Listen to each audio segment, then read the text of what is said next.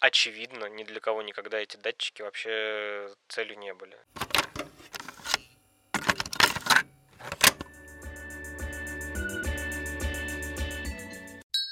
Нейрочай.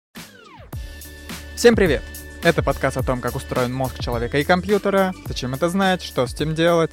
С вами Владимир Михеев. И я, Виктория Земляк. Сейчас Москва, прекрасный солнечный день. Мы находимся в студии Face to Face, и у нас в гостях Валерий Ключников. Еще раз привет. Привет. Напомню тем, кто не слышал прошлый выпуск, мы продолжаем записывать очень интересный диалог про нейромаркетинг, и Валерий у нас в гостях нейромаркетолог и операционный директор нейромаркетологической компании FastTest. До этого Валерий работал в Центре нейроэкономики в Вышке, а еще в компаниях Brain Company и Нейротренд. Сейчас Валерий также ведет курс по нейромаркетингу в той же высшей школе экономики. Все правильно? Да. Окей, в прошлый раз мы говорили про исследования в нейромаркетинге. Сегодня, сейчас мы будем говорить про рынок нейромаркетинга, насколько он большой, насколько он успешен. Кто сколько, там обитает? та- да, что они там кушают после того, как поработали. А, в общем, об этом всем сейчас мы и поговорим. Валерий, для начала напомню, пожалуйста, слушателям, которые, может быть, забыли или пропустили предыдущий выпуск, коротенечко, что такое нейромаркетинг, что это вообще за область Мгм. такая? Э, Нейромаркетинговые исследования — это тип маркетинговых исследований, которые используют какие-то методы и инструменты э, из нейронаук. То есть это может быть тестирование видеорекламы или каких-то упаковок, аудиоджинглов с использованием таких инструментов, как электроэнцефалография, eye-tracking, функционально-магнитно-резонансная томография, различные полиграфные системы и так далее. То есть мы оцениваем различные психоэмоциональные реакции людей на какой-то там контент и какие-то креативы. И благодаря этим данным можем рассказывать бизнесу, как сделать э, как- какие-то их коммуникационные материалы более приятными, интересными, вовлекающими для их э, потребителей. Это в конечном счете как бы поможет лучше общаться со своими клиентами бизнесу и э, продавать больше. Спасибо тебе большое. Если кто-то хочет э, подробнее узнать про методы, про конкретные технологии, инструменты, то возвращайтесь к предыдущему выпуску и послушайте еще раз. Мы все довольно подробно разбирали. В данном эпизоде мы обещали поговорить про рыночек. Хорошо, давай приступим. Который все порешает. А вот посмотрим, порешает или не порешает. Или нас порешат. Или научный коммунизм. Как вообще устроен рынок нейромаркетинга? Насколько это распространенный инструмент? Кто его вообще применяет? Много ли компаний действительно пользуются услугами нейромаркетологов? Я имею в виду Мгм. и в мире, и в России. Я думаю, что показатели будут отличаться. В мире этой индустрии там примерно 20 лет, по крайней мере 20 лет этому термину нейромаркетинг. Его Мгм. там ввел Олег Шмидт в каком-то там 2001, 2, 3 году. Хотя я натыкался на какую-то статью, где еще в 45 или в 46 году прошлого века измеряли кожно-гальваническую реакцию того, как, по-моему, домохозяйки просматривали какую-то телерекламу. О, ну просто не называли это красивым словом нейромаркетинг. Да, прям я читал это, я, может быть, потом найду этот источник. Ну, то есть, что это не, не что-то супер новое, измерять э, физиологические реакции людей, чтобы какие-то выводы там прикладные такие коммерческие получить. В общем, да, это очень интуитивно, понятно звучит. Поэтому в мире это существует там в современном виде, я думаю, лет 20. В России порядка 7 лет. То есть вот компания Нейротренд там была основана именно вот как нейромаркетинговое агентство там в 2014 году, наверное. Они являются там основным как бы игроком и лидером э, рынка российских э, нейромаркетинговых исследований. В мире э, у всех крупнейших маркетинговых агентств тоже есть свои нейролаборатории. Затрудняюсь сказать, какие из них там самые крупные и сколько у них прям проектов в год. Наверное, там одна из таких наиболее представленных э, в мире это Нильсон Neuroscience. Они в 2008 году купили одну из первых пионерских как бы, компаний в области нейромаркетинга, нейрофокус. Потом через несколько лет купили еще одну, Interscope Research. И поэтому у них как бы самая такая считается, ну, из публичных вот того, что я знаю, и из общения там с э, представителями индустрии, что вот они одни из самых таких как бы крупных и в то же время Продуктивных? наукоемких э, исследователей в этой. Да, и сфере. Нильсон, насколько я помню, это еще крупнейшая юзабилити компания. Возможно, не знаю. Интересно, то есть это тот случай, когда эти сферы как раз очень сильно пересекаются. В прошлом выпуске мы обсуждали Чем разница между нейромаркетингом и юзабилити? Как много людей пользуются услугами таких компаний? Ну, то есть, грубо говоря, сейчас каждая компания, которая что-то продает, если она может себе это позволить, идет к нейромаркетологам, или это не очень популярная и скорее какая-то экзотическая сфера? И в основном люди пойдут к обычным маркетологам и будут пользоваться стандартными методами. Пока это что-то новое, не до конца изучено, не до конца по этой причине принятое и востребованное. Сложно оценить какой-то вот процент, вот сколько есть всего там таких коммерческих исследований, какой процент от них составляет нейромаркетинг. Я думаю, что это не больше одного процента в любом случае. Совсем немного. Ну да, то есть это совсем мало. В России это еще сильнее как бы наблюдается. В мире каких-то цифр набросаю э, с целью как бы понимать просто масштаб, потому что у нас как бы здесь есть какой-то пузырь, может быть, из людей, которые слышали много про нейрото, нейросё, и нейромаркетинг звучит как одно из наиболее таких как бы... Если вот в нейронауке не пойдет, то вот есть какой-то там нейромаркетинг, есть какие-то юзабилити, там, если ты из, больше из психологии когнитивной, что вот, ну, какие-то мостики, так сказать, в индустрию, и вот ковер-самолет, который тебя куда-то там, как кажется, не знаю, к деньгам унесет. Вот, чтобы просто понимать э, вот какие-то масштабы и порядок вот э, грави- гравитации вот этих э, индустрий. В мире в целом там на рекламу в год тратится триллион долларов. То есть, ну, много. То есть там, как вся экономика России примерно. Из-за этого на какие-то там маркетинговые исследования и так далее, наверное, там порядка 100 миллиардов тратится. Потом из этого на вот как бы индустрия, именно вот то, что я говорил, TV Copies тестинг, то есть, ну, тестирование там видеороликов перед запуском там рекламных кампаний, например, э, это порядка 4 миллиардов долларов, вот уже сжимается, сжимается. Это по всему миру, потом там остается, что это половина в США и так далее, вот. И как бы в сухом остатке это считается немного. Каких-то нейроинтерфейсов марно порядка там миллиарда долларов в год, что как бы это много. А на нейромаркетинг я думаю, на все исследования, ну, может быть, несколько сотен миллионов долларов. Ну, просто нейроинтерфейс это все-таки клиника, а нейромаркетинг Да, но это, это просто, что, что, что там как раз, как ни странно, он даже больше как рынок, чем нейромаркетинговые исследования, которые, ну, как бы звучат, что что-то такое большое. Там мы до нескольких сотен миллионов опустились. Ну и Россия, как и всегда, будет где-то одним-двумя процентами представлена от мирового объема, поэтому это какие-то очень-очень скромные очень такие небольшие деньги, как ни крути, на текущий момент. В текущих как бы бизнес-моделях, вот как мы говорим о тестировании там роликов, условно говоря. Ну, это просто самый большой как бы частый запрос, поэтому мы говорим о нем. Вот, поэтому сейчас там наш проект, он занимается поиском альтернативных каких-то бизнес-моделей, которые могли бы как раз выйти из этого небольшого рынка и какие-то нейромаркетинговые инструменты использовать для других целей. Ну, смотрим, что еще можно с этим делать. Раз уж ты сам поднял эту тему, расскажи, пожалуйста, подробнее про свой проект. Чем ты занимаешься, в какой компании работаешь? Сейчас я вот как операционный директор работаю в Fastest. Это компания, основанная Андреем Кисловым и там Никитой Константиновских, они сооснователи, я присоединился позже. Это онлайн нейромаркетинг.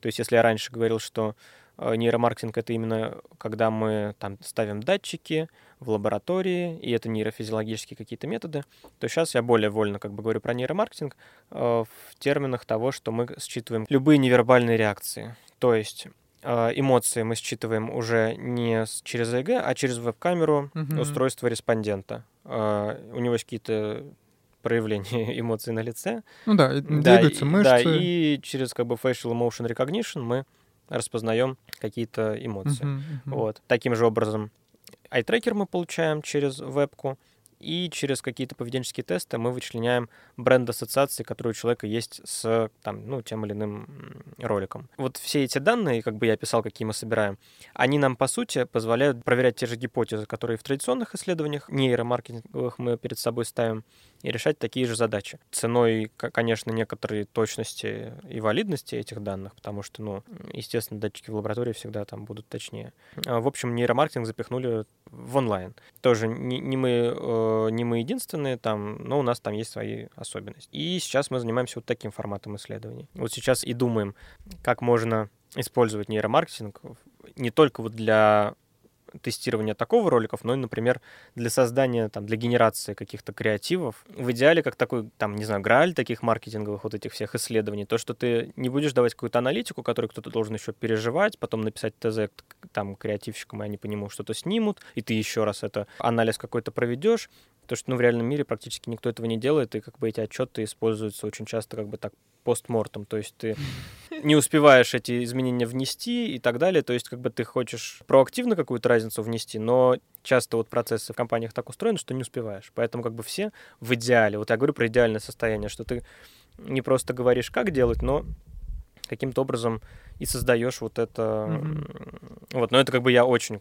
опять повторяю, что это сильно вперед такой как бы мечты. Вот. Или мы думаем о том, чтобы каким-то образом а, разработать такой инструмент для там бренд-маркетинга, который позволял бы поменять немного систему закупки рекламы, то есть сейчас они там платят за показы, за клики, и если это не перформанс-компания, у которой есть какое-то конкретное там действие, что там должны купить, кликнув на баннер, а когда это просто бренд-компания, то есть она работать на то, чтобы повысить узнаваемость бренда и просто какое-то эмоциональное отношение, какой-то ассоциативный ряд с ним там изменить, тогда там нету таких очевидных перформанс-показателей. Мы пытаемся вот сейчас там тестируем гипотезу касательно того, что, возможно, брендам было бы интересно закупать конкретные эмоции. То есть не за тысячу там показов, за тысячу кликов, а за тысячу улыбок. И то есть, типа... Слушай, это очень хорошая Да, мысль. то есть... Она здравая. Делюсь мыслительным вот процессом, который там у нас происходит. Когда мы говорим про какие-то предельно конкретные вещи, которые есть сейчас, никто из-за них в нейромаркетинг не, не приходит. То есть вот есть как, какие-то вот эти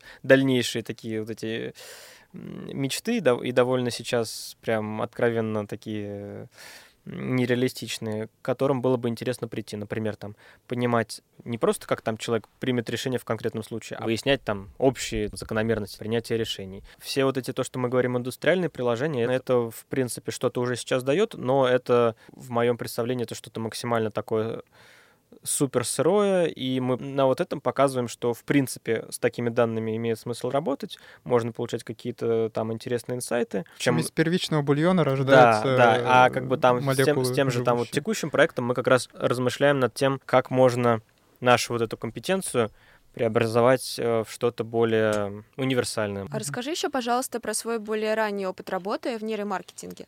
Я, угу. Насколько я знаю, до того, как появился Fast ты пробовал себя в других нейромаркетинговых Brain компаниях. Company. Да, да в ну, нейротренде. Угу. Да, Brain Company это у вас был стартап, а Нейротренд да. это крупная компания. Которую ты назвал да. одним из лидеров ну, российского да, рынка. небольшого рынка, но как бы Какой есть? лидер, да. Ну, сначала я работал просто какое-то время, когда учился в Центре нейроэкономики как просто стажер-исследователь там на нескольких там, проектах, в том числе по было моделирование того, как вот мозг воспринимает цену, и можно ли найти какую-то оптимальную цену с точки зрения того, как ее воспринимает мозг. То есть вот встает вопрос, когда запускается новый продукт, какую цену на него ставить. Если поставишь слишком дорого, тогда не будут покупать. Если поставишь слишком дешево, упустишь какую-то вот эту надбавку, которую могу поставить. А еще кто-то может подумать, что это какая-то ерунда, раз она такая Да, дешевая. то есть эффекты, да, снобизма, эффекты, наоборот, какого-то ну, демонстративного да. потребления, про поведенческую как раз там экономику, там эти штуки изучены. Вот, и мы там искали через вызванные потенциалы, где же вот этот баланс. Вызванные потенциалы? Вот эту. Ну, на ЭЭГ, когда какой-то у тебя в привязке к стимулу, когда у тебя возникает какая-то особая реакция во времени, если ты усреднишь там много показов этой цены, то если у тебя не было бы никакой реакции, например, то у тебя было бы просто как такой слабый колебание, как типа какой-то шум, белый шум. При усреднении шум. она угу. там, да, в пределе это как ровная линия. А вызванный потенциал — это если у тебя есть какая-то устойчивая реакция мозга, и тогда... Ну вот, допустим, какая-нибудь галочка. Да, отклонение будет э, сильнее. Я Там мы делали это, и магистрское исследование про нейропластичность. Потом попал к ребятам в Brain Company, и они большую часть, чего я рассказываю, это скорее то, что делал Brain Company. И тоже там есть какие-то публикации об этом. То, что ребята там делали исследования для Альфа-банка, для Mail.ru, это можно найти, как бы, если вот прогуглить там. Еще вопрос. Ты там тоже был операционным директором, да? Я как просто аналитик и лаборант был, потом руководитель проектов, и потом, ну, что-то тоже вроде операционки, но в Брейне это было сильно да, менее как бы серьезно. Кто такой, а, кто такой операционный директор? Впрямую, как бы, да, связано с названием. То есть есть какие-то рутинные процессы uh-huh. в организации, то есть там, ну, условно говоря, производством, там, нейромаркетинговое агентство является производство этих как бы проектов. И то есть, э, чтобы было устроено все взаимодействия внутри там нашего небольшого коллектива так, чтобы когда к нам попадает там от коммерческого какого-то там директора, условно говоря, запрос на проведение uh-huh. такого-то исследования, чтобы мы его от э, А до Я. В общем, человек, про, который про, следит про, за да. тем, что все все это, делают. Это, да, это да. как бы производственная такая часть проектная, там Второе, это просто, чтобы у нас там все другие процессы были там регламентированы, кто что и как делает. У нас, чтобы Рутина получать налажена, предсказаемые... Да, все Помогал? в целом. То есть как бы я там на проекте и немножко исследую, и делаю, чтобы это просто в целом было, и потом интерпретирую, презентую, и участвую на- в написании предложения другим клиентам, и стратегию в целом там нашего вот этого всего дела тоже. Во всех стартапах это очень условно так эти роли называются, то есть э, не- я бы не заострял на ней внимание. То есть, ну, вот, А что случилось с Brain Company? Или она до сих пор существует, здравствует? ну, она... Кто убил Лору Палмер? Скорее, скорее не существует, скорее как в таком замороженном бессрочном состоянии. Замороженном бессрочном, потому что там как бы нету каких-то таких активов, которые там надо, я не знаю, что-то с ними делать. У нас в какой-то момент мы поняли, что вот прежняя бизнес-модель себя изжила. Вот все, про, про что я рассказываю, там в России вот приносит не так много денег, не так это супер интересно было. Бизнес-модель, связанная с ЭЭГ, вот... э, С продажей нейромаркетинговых исследований Мгм. фор- вот в том классическом формате, как я рассказываю. То есть сейчас другая модель, что мы делаем это в онлайне, да, мы делаем там друг- другая система как бы дистрибуции, мы там продаем это не напрямую, а через э, партнерскую сеть других агентств. Мы стараемся у себя как бы какую-то технологическую интеллектуальную часть оставить, а остальное делегировать как-то вот там другим. И ну пока скорее получается. Вот. Ра- раньше не получалось, и нам это очень не нравилось, поэтому мы перестали этим заниматься. Вот потом в нейротренде, там почти весь прошлый год проработал как руководитель вот таких исследований, проектов. И там тоже было много всего интересного и разного. Но это, опять же, было в формате, как это не парадоксально звучит, традиционного нейромаркетинга. Ну, то есть, что мы оффлайн эти исследования делаем, еще что-то. Все-таки основная идея нейротренда — это делать вот, ну, как бы хорошие нейромаркетинговые оффлайновые такие исследования. Это интересно, это круто, но какое-то именно такое будущее более полноформатное вот о своих мечтах, вот этих, которых я так это упоминал, что они все-таки не в этой области, скорее всего. Потому что эти оффлайновые исследования — это очень такая, с точки зрения бизнеса, небольшая, немасштабируемая, плохо воспроизводимая история. Поэтому это, ну, как бы туда идти с теми интересами, которые есть, не так интересно. Почему не масштабируемая? То есть, если у тебя это онлайн-исследование ты проводишь, там, при, при всех как бы огрехах и условностях, как бы вот, там, качестве данных и так далее, ты можешь э, в день делать э, хоть одно исследование, хоть тысячу запустить. Ну, серверов ты просто больше должен будешь там арендовать. А в случае с офлайн исследованиями тебе нужно как бы пропорционально наращивать количество лабораторий, специалистов. Специалисты — это самое узкое место. Ну, это как бы неликвидные какие-то активы, и ты, поэтому ты очень как бы консервативно можешь расширяться, а если там случается пандемия, и ты не можешь проводить эти офлайн исследования то у тебя мертвым грузом это все лежит. Мгм. То есть это очень негибкая история, и если у тебя ценность проводить нейроисследования, ну, тогда ты делаешь это. Но если у тебя там какая-то ценность получать прибыль и какие-то просто сделать инструмент, чтобы вот эти нейромаркетинговые всякие плюшки получать в виде того, что ты неосознанные реакции считываешь, Мгм. то, что как-то работаешь вот с таким типом данных, позволяющих оценивать эмоции и так далее, для меня вот это первичнее, чем там датчики или не датчики ставить. Поэтому сейчас вот в другом формате работаем. Фидбэк как бы от клиентов мне дает однозначно понять, что очевидно, ни для кого никогда эти датчики вообще целью не были. И как бы это вот минус нейромаркетинга, то, что он не умеет как бы как индустрия пока что себя презентовать и говорить, потому что если вы послушаете там коллег, то они будут рассказывать с упоением про количество их электродов и их проводимость уникальную, которая, ну, естественно, никого не волнует на самом деле. Ну, то есть мы пока что- не сделали так, чтобы люди захотели купить эту производительность. И сказали, вау, Ну, конечно, электроды. а если Люди они- пока и- такие, конечно. что электроды? Не знаю. Сколько это дает прибыли? Мы на пересечении вот как бы двух миров, там между наукой и бизнесом, и такое очень интересное место. Поэтому то, что я половину, когда я говорю про научную, она будет супер тривиальной и часто в чем-то заведомо ошибочная для научных людей, потому что у них будет там тысяча оговорок и комментариев. С точки зрения бизнеса тоже это какие-то туризмы. Ну, конечно, типа нам... Ну вот... э, Получается, нейромаркетологи с обеих сторон нагребают, так сказать. ну, они, с одной стороны, с одной стороны, они огребают, с двух сторон, с другой стороны, они получают как бы лучшее от двух миров. То есть, что у тебя здесь работают э, самые интересные люди, и в то же время довольно как бы такие амбициозные и заряженные на результат. И это тоже как бы очень такой уникальный здесь получается интересный сплав вот э, коллективов. Нейро. Чай. Всех интересует, наверное, так насколько же прибылен нейромаркетинг? Можно в этой области заработать или нет? все сравнительно, наверное.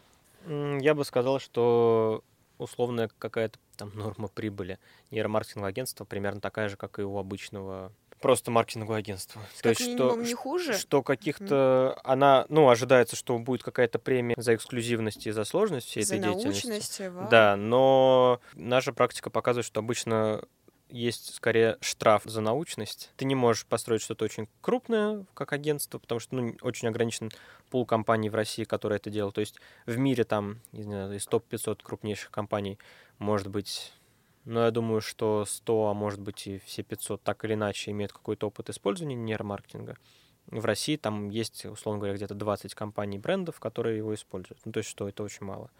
Вот, поэтому норма прибыли не, не супер какая-то там большая, объем рынка тоже не очень большой, то есть, как бы, ну и прибыль, соответственно, она позволяет этим заниматься, но это даже не близко к каким-то другим интересным направлением, которые на слуху. То есть у нас нейромаркетинг на слуху, потому что мы все-таки в таком информационном пузыре вот как бы около когнитивно-нейронаучном. Потому что сколько наших одногруппников пошли в нейромаркетинг. Да. Скорее я хотела сказать, что если ты изучаешь или изучал нейронауки или когнитивную психологию, то, в общем-то, кроме, собственно, академии или юзабилити, больше особенно некуда идти если хочется заниматься чем-то по специальности. Хочу сделать акцент, что он как бы непропорционально представлен в наших головах относительно mm-hmm. его реального как бы раз, размера и места в мире. И как бы мне, ну, мне кажется, что нужно это как бы честно понимать. Потому что как бы когда, знаешь, в одном ряде перечисляешь, не знаю, наша магистратура говорит, наши выпускники работают в, в лабораториях в российских, в зарубежных и в прикладных индустриях, таких как нейромаркетинг и юзабилити, то у тебя такое, типа, там четыре каких-то места перечислил, ты такой думаешь, ну, каждый там примерно четверть занимает, вот э, четверть туда, четверть сюда. На практике ну, это совершенно не так, и как бы все ребята, кто там в бакалавриате, не знаю, школьников не было, кто так или иначе собирается в нейромаркетинг или хотя бы им, ну, как-то активно интересуются, они давно уже написали, или если еще не написали, пусть напишут как бы напрямую там мне или другим коллегам, Можете написать в комментарии, а мы вас переадресуем. Да, из общих источников информации вы практически не найдете. Есть в Москве программы две или три, которые специализируются на нейромаркетинге. Я хотела спросить, я не представляю, я не представляю, чем занимаются эти люди. Они занимаются не нейромаркетингом, они со знанием нейромаркетинга работают в традиционном маркетинге. Но как бы это нормально, это не лишнее знание, абсолютно. И скорее я считаю, что это скорее ок. Но просто как бы мне кажется, что тоже у многих может быть такой диссонанс. Раз этому учат, раз об этом столько рассказывают, что и должно быть пропорционально как бы и бизнеса этого, и рабочих мест. Это не так. Поэтому я предлагаю всем делать свою домашнюю работу, если они интересуются этой индустрией, а домашняя работа будет заключаться в том, чтобы они написали и тем, кто этим непосредственно занимается, и узнали бы, как к этому идти, и вообще есть ли возможности даже, ну, прямо сейчас этим заниматься. Потому что я в свое время, например, этого не сделал, по большому счету. И мне скорее повезло, что я вот как бы, ну, свое место наш... скорее нашел а здесь. А вообще, то есть сюда скорее сложно попасть, чем легко? Да не то, что сложно и легко, просто этого мало, и как бы если ты не знаешь зачем, то для тебя это будет, ну, как и много где, основной твой драйвер — это твоя внутренняя мотивация здесь. Скорее вопрос, есть ли у российского нейромаркетинга потребность в специалистах, или, в принципе, она довольно-таки покрыта, и нужно, чтобы просто люди, которые уже есть, продолжали заниматься тем, Ну, скажем так, если, если вы вот, в российский нейромаркетинг идти не стоит. Если вы там рассматриваете какую-то там, может быть, международную там карьеру и так далее, или не привязываетесь хотя бы делать какие-то там софтовые вот, истории, тогда, да, тогда здесь есть какой-то потенциал, потому что, ну, как бы, как бы рынок труда, условно говоря, там весь мир. а если ты учишься ставить электроды в конкретной лаборатории в конкретной Москве, я предлагаю задуматься на два шага дальше.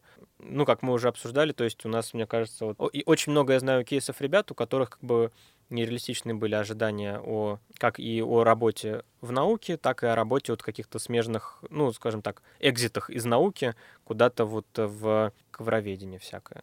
Вот. И мне кажется, чем лучше как бы все будут понимать на самом деле, какие экзиты, условно говоря, есть, и как на самом деле устроен именно рынок труда. Не то, что там наука это классно, а именно как работать у науки, какие условия здесь.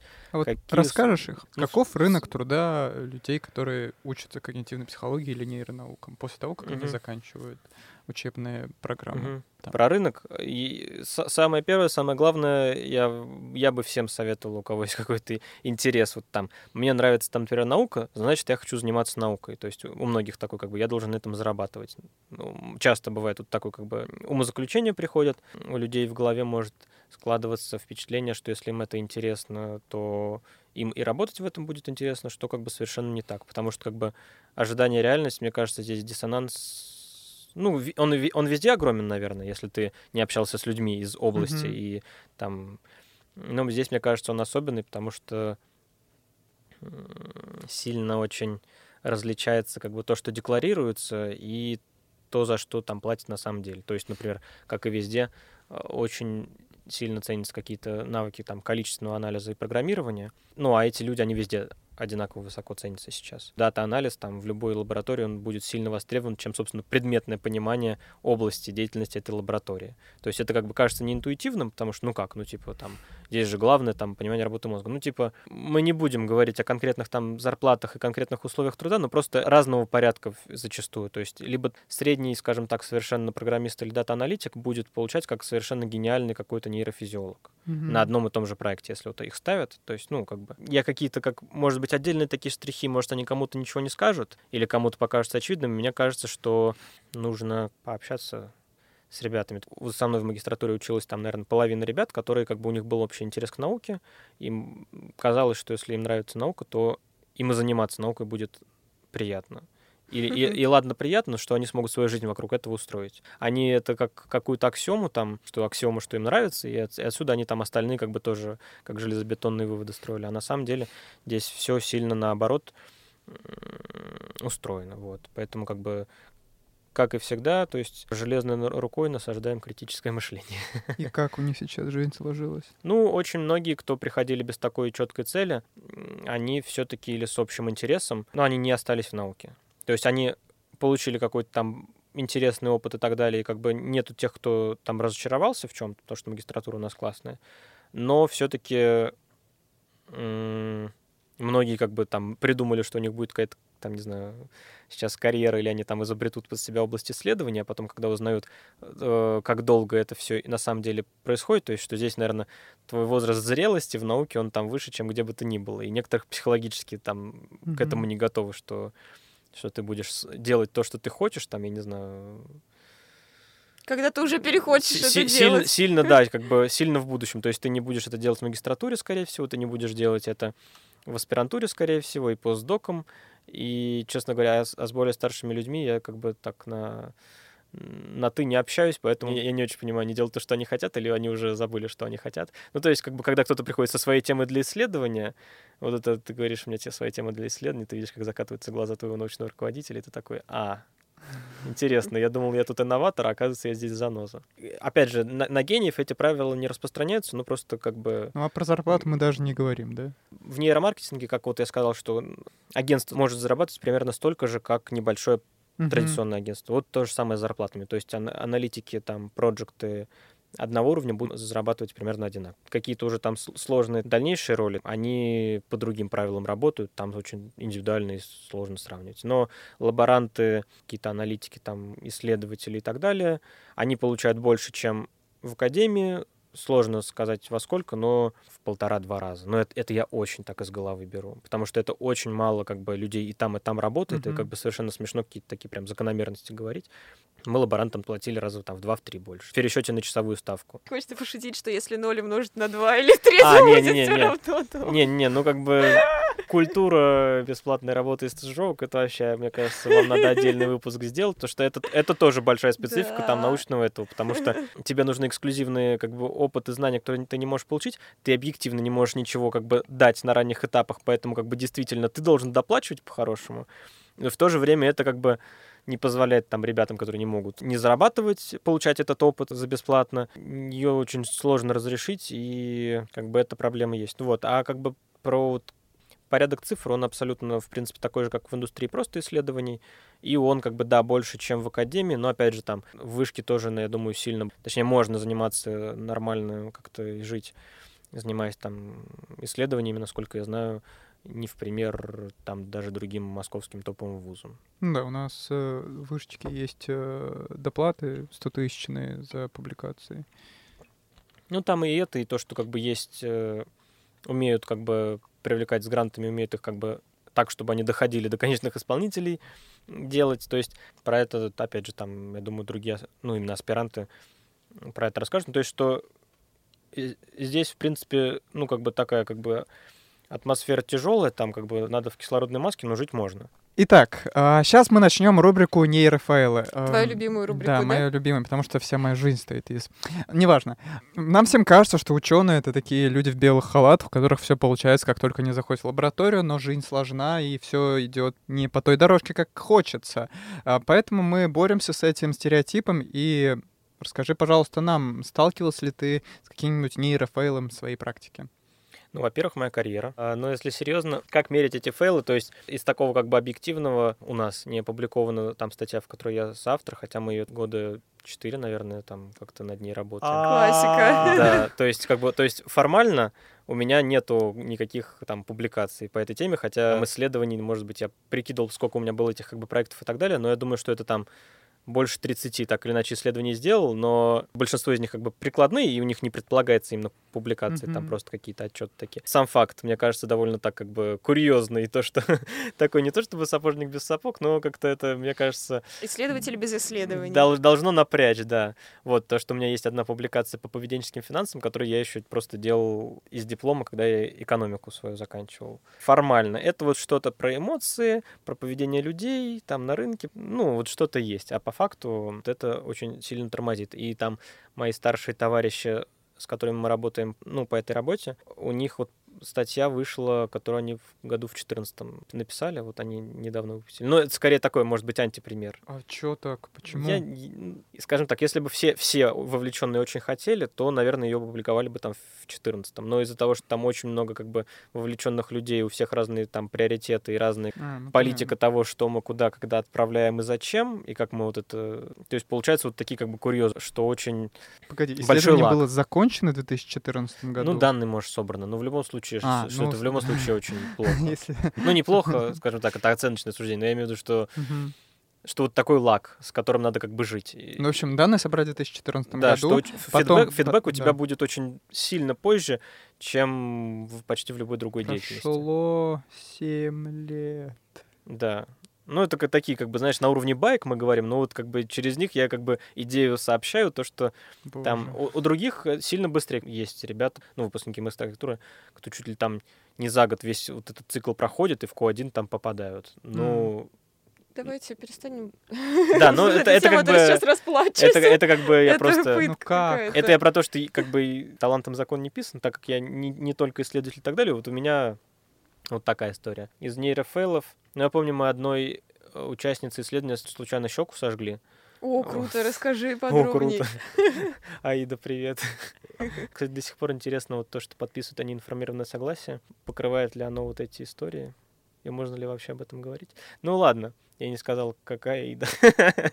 ну, короче, у нас на нейропластическом исследовании э, используется метод транскраниальной электрической стимуляции, то есть, чтобы повлиять на то, с каким темпом человек обучается, мы э, на медиально-фронтальную кору, которая связана с обучением и тысяча с чем еще, ну, мы считаем, что только с обучением в рамках нашего такого очень редуцирующего всего ко всему эксперимента.